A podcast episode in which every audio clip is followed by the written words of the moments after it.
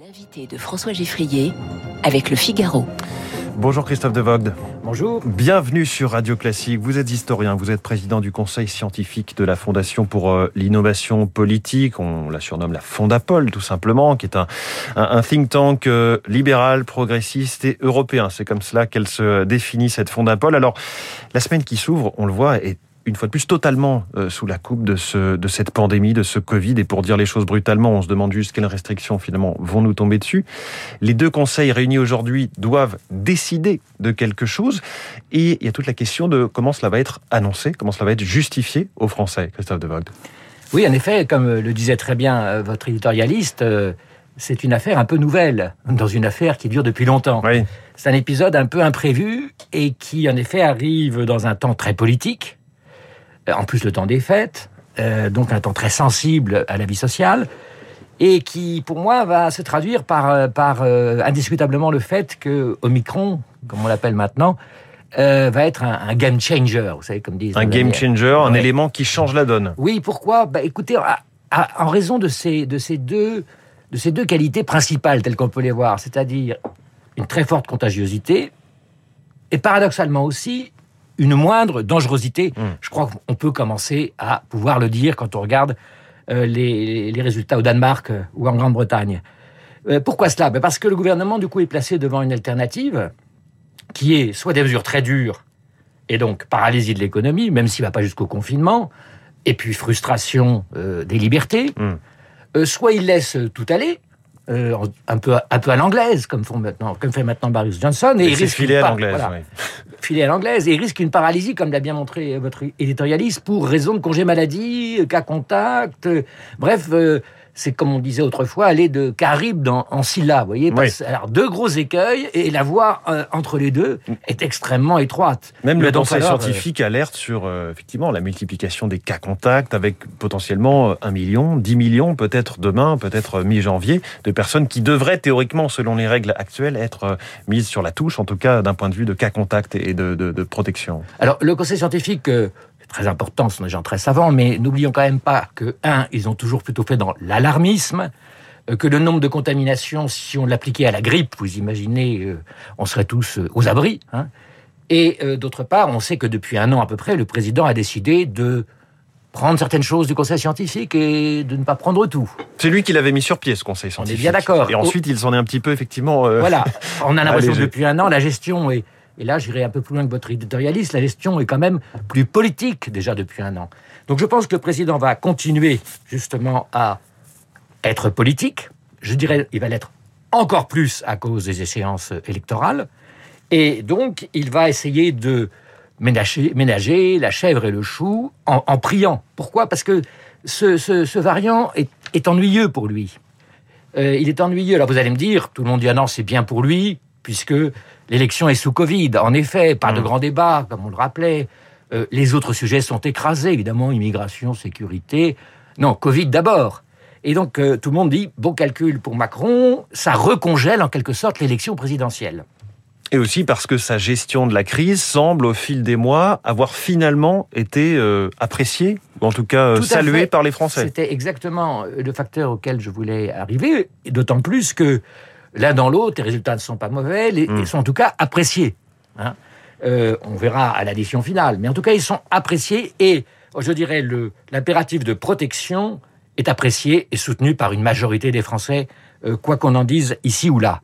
Cela dit, ça devient un peu difficile à gérer, je dirais. Vous savez, ma spécialité, c'est un peu la rhétorique politique, euh, l'argumentation. Oui. D'abord parce qu'il y a une certaine usure, quand même. Ah bah, c'est la cinquième vague, hein. donc effectivement, quand on se répète, les choses ont peut-être moins d'impact surtout quand on se contredit. C'est-à-dire que, n'oubliez pas, il n'y a pas besoin d'aller très loin, ce passe sanitaire, il ne devait pas y en avoir. En tout cas, ce ne serait pas un passe vaccinal, c'est maintenant un passe vaccinal. Euh, si l'on si l'on ajoute ceci, euh, vous savez, c'est même une vaccination, une obligation vaccinale déguisée. Hein, mmh. je cite le ministre. Bref, euh, les vaccins eux-mêmes, rappelez-vous au début, on était incrédules. Puis après, c'était la solution miracle. Et puis maintenant, on commence à dire, ben finalement, c'est pas tous vaccinés, tous protégés, puisque ça n'empêche pas la contamination. Discours exactement. On le savait depuis le départ, pour le coup, que ça ne protégeait principalement contre les formes graves du Covid, oui, mais n'évitait pas la contamination. Je vous rappelle, le 12 juillet, euh, je vous rappelle quand même que le président de la République lui-même a dit que ça diminuait les risques de contamination par 12. Bon. Donc il y a quand même une évolution du discours euh, qui est liée aux circonstances. Mais le problème, c'est que ces vérités successives ont chaque fois été assénées de façon absolue. Hein, c'est toujours jamais, hmm. toujours. Et là, ça risque quand même de faire beaucoup, et surtout si on introduit des mesures vraiment, je dirais, à contresens. Par exemple, vous avez évoqué la 2G+, vous savez, c'est-à-dire à la fois un schéma vaccinal complet, si on comprend bien, avec trois doses, et en plus un test négatif. Hmm. Les gens à qui on a dit pendant des mois, vaccinez-vous, vaccinez-vous deux fois, ça suffira. C'est le miracle, c'est la solution. Puis trois fois, c'est encore mieux. Et si on leur dit un test en plus, on risque en tout cas, il y a un risque d'usure de la parole publique. Euh, la deuxième chose, c'est que tout ceci peut se compliquer encore si, ce qui est possible, je n'ai pas dit probable, Omicron est justement, c'est le fameux paradoxe que j'évoquais, si dangereux. Car au bout du, bout du compte, imaginez qu'au mois de mars, moi je le mets à peu près au mois de mars, on fasse un bilan et on s'aperçoit qu'Omicron, c'était finalement pas si grave que ça. Comment a posteriori, c'est-à-dire au moment où la campagne électorale sera battra son plein, comment justifier des mesures qui auraient été soit trop contraignantes, soit qui auraient tué le bénéfice économique mmh. de la reprise? Car n'oublions pas que c'est un des, aussi le deuxième grand argument du gouvernement, très utilisé par le ministre de l'économie, qui est la reprise économique.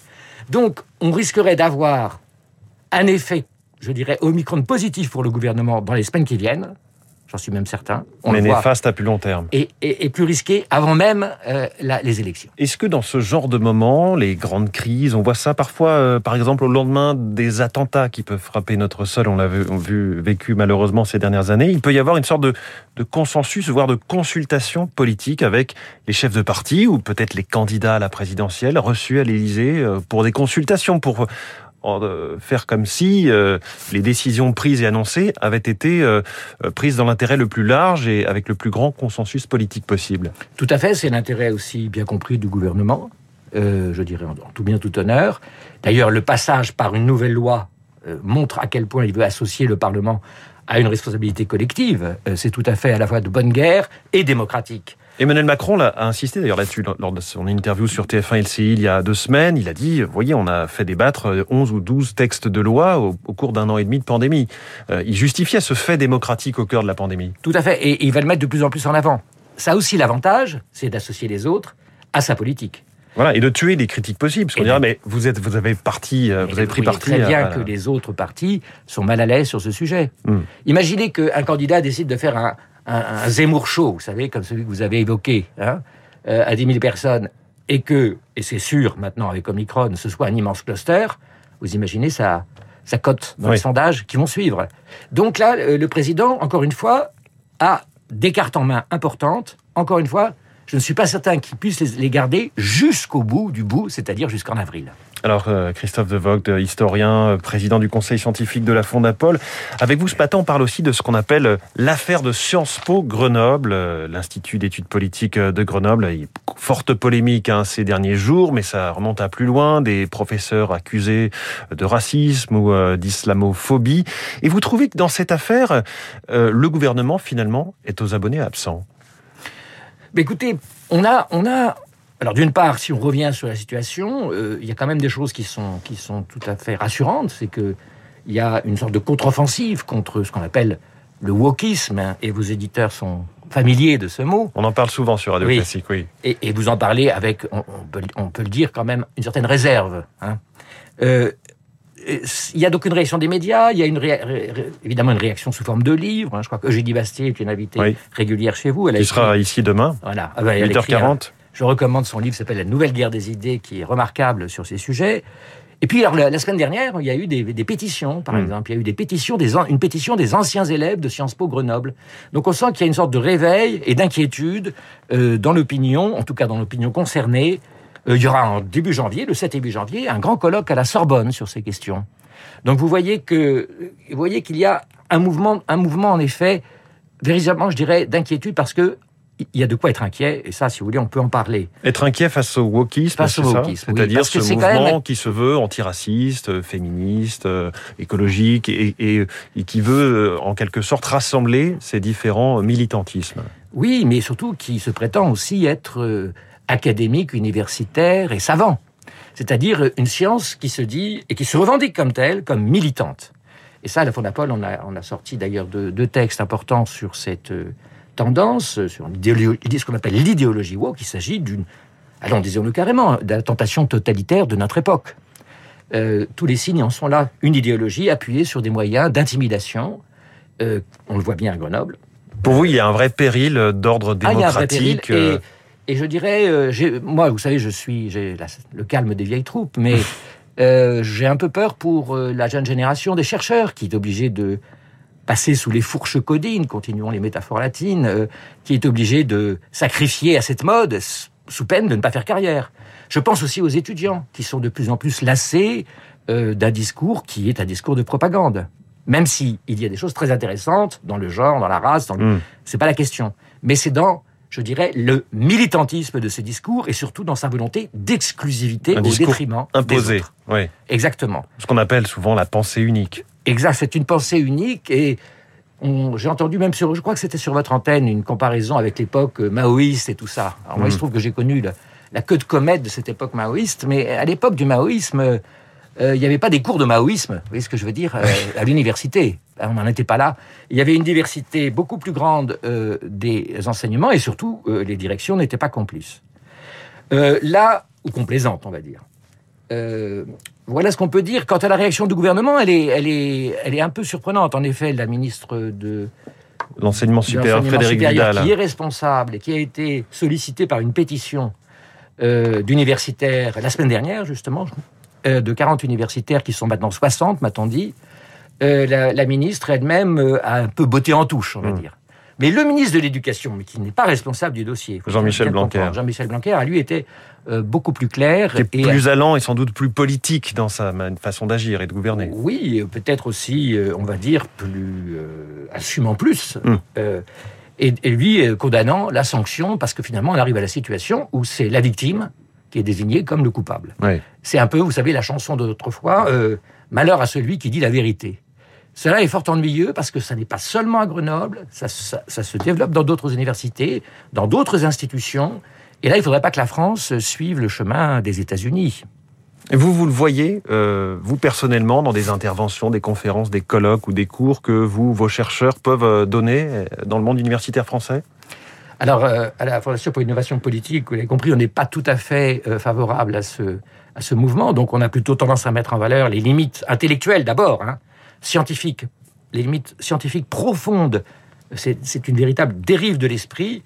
Euh, je le rencontre parfois, je, mais en, l'occurrence, tout dépend où on enseigne. Par exemple, euh, moi, je n'ai pas encore eu euh, de problème dans ce domaine et on me laisse enseigner, heureusement. Mais j'ai vu, j'ai vu chez les étudiants, mm. justement. C'est pour ça que je, parlais beaucoup de la condition des, jeunes étudiants. J'ai vu qu'entre étudiants, il pouvait y avoir de sérieux différents, voire des climats d'intimidation.